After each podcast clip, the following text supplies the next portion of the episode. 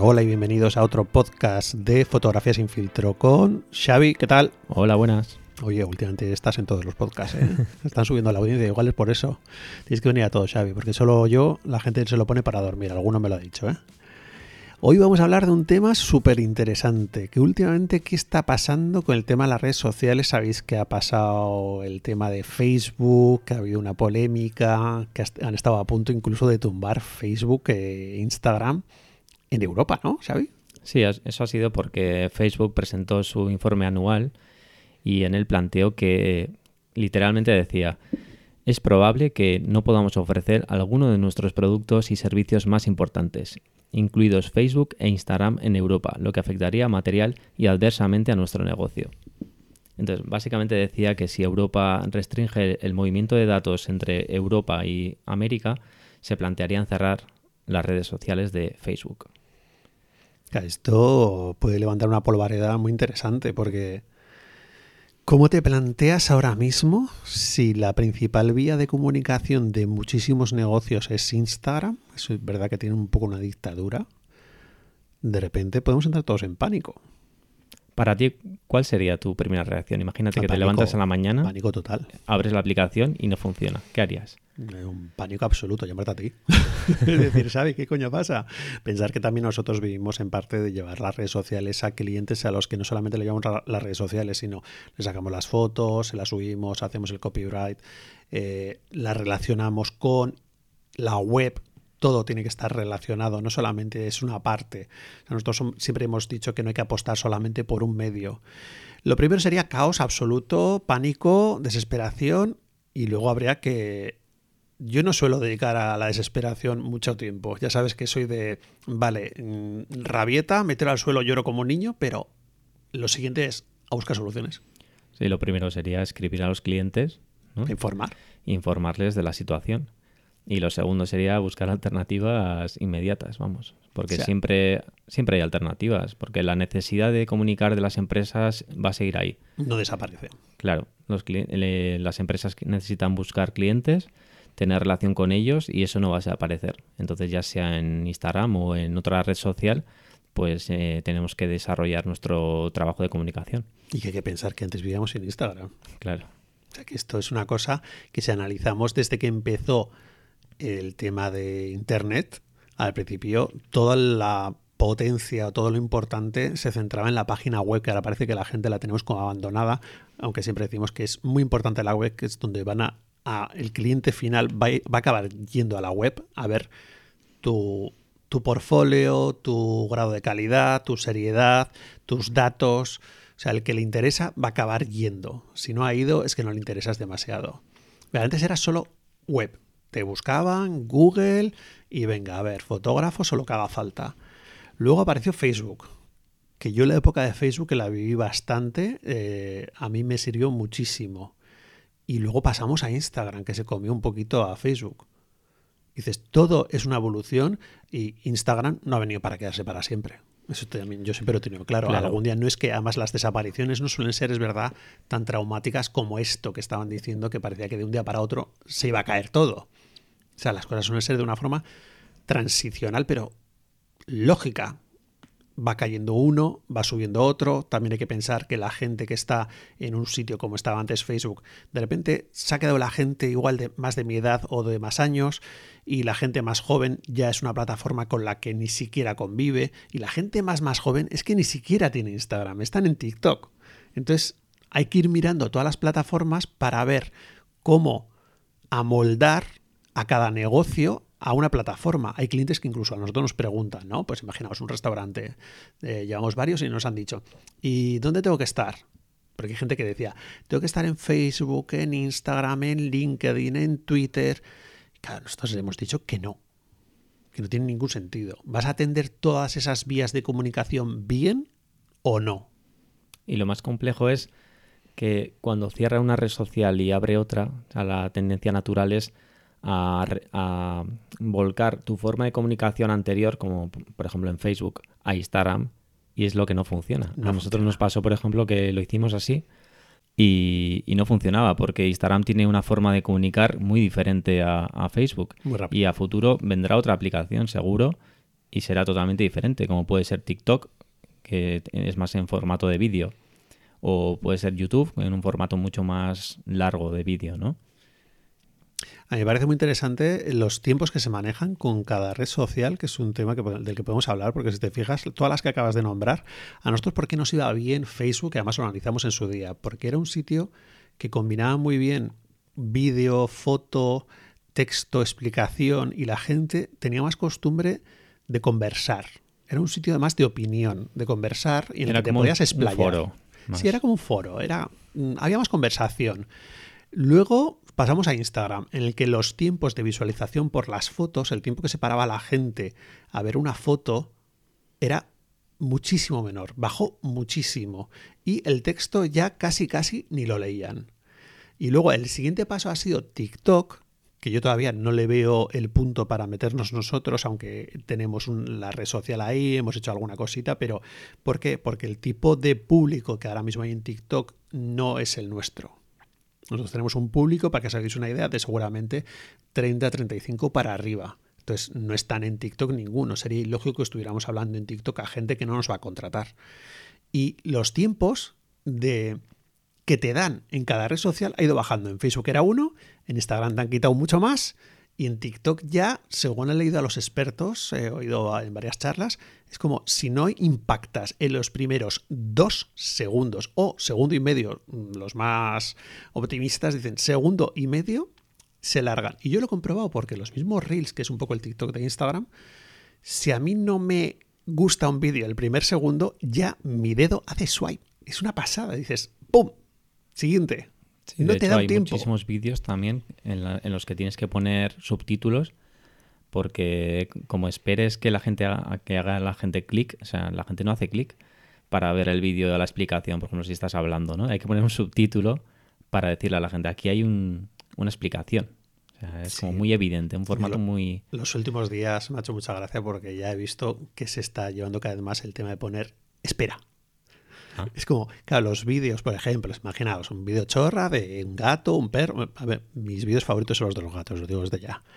Son los que me relajan al final del día y me parto el culo. Entonces, si va a pasar algo, da igual que sea un perro, un gato, una receta o algo sorprendente en Reels, que lo que quieres es que tu cerebro entre en, en modo plano. Y si no pasa nada, los dos primeros segundos ya te ponen, espera, como diciendo, dame tiempo que va a pasar algo al final. Algunos lo hacen y no pasa nada, pero la mayoría es verdad que luego esperas al final, que el final está a 5 segundos, que tampoco está muy lejos. Pero parece que es una eternidad ya. Es curioso porque hemos pasado un poco del formato blog, que era leer unos párrafos, opinión. tal, opinión, algo más sosegado. Al Facebook sí que había también bastante texto, ¿no? Incluso temas políticos, un poco más elaborados, más discusión. A Instagram ya que bajó bastante el texto, ahora en TikTok cero. Y que la respuesta además de la gente en Instagram suele ser un corazón. Ya está.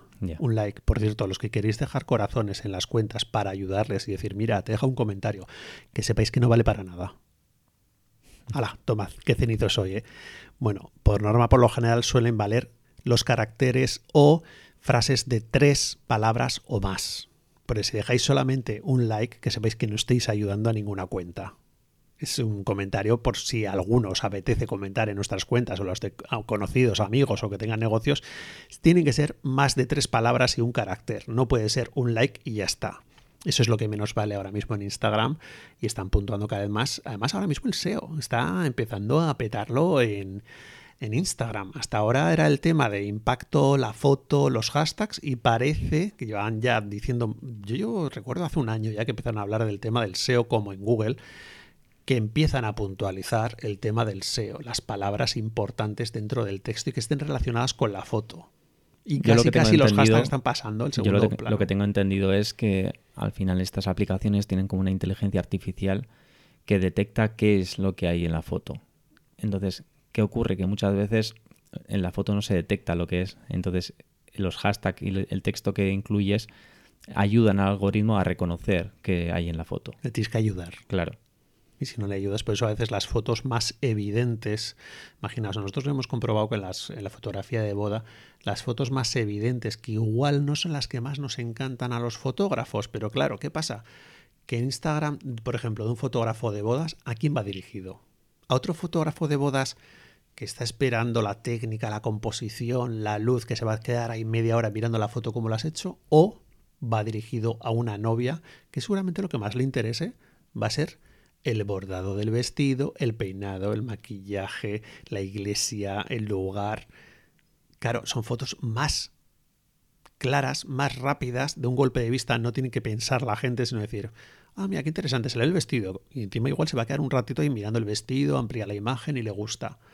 Eso es una cosa que hemos aprendido en los últimos años, nos ha costado.